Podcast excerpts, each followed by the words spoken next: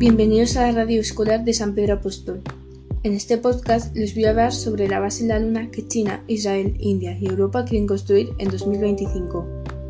Se trata de una idea que se pensó hace tres años. Desde entonces han estado haciendo pruebas para poder comenzar en 2025 y acabar en 2030.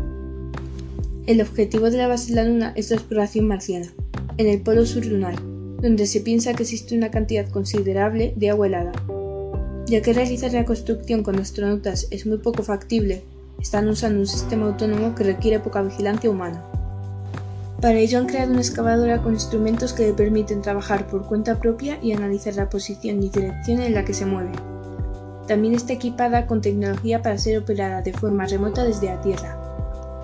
Además, para empezar a construir la base en la Luna, las máquinas deberán preparar el terreno, instalar el módulo y protegerlo con una capa de polvo lunar. La capa protectora servirá para protegerlo de la radiación y posibles meteoros. Otros objetivos de la base en la Luna son probar y demostrar tecnologías, garantizar el liderazgo norteamericano, ampliar el número de socios comerciales y servir como inspiración a futuras generaciones. Hay tres misiones planeadas, se prevé que Artemis 1, sin tripulación, orbite alrededor de la Luna durante 10 días en 2020-2021.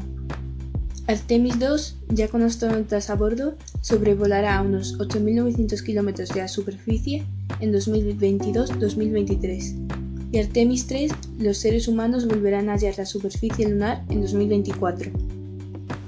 La NASA estima que el programa tendría un coste de entre 20.000 y 30.000 millones de dólares, sin embargo, solo el telescopio JWST ya ha superado los 10.000 millones, tras 10 años de retraso.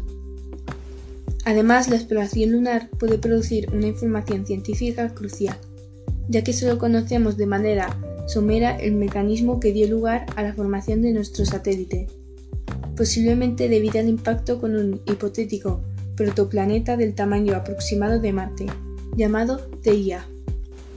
Espero que os haya parecido interesante. Nos vemos en el próximo podcast.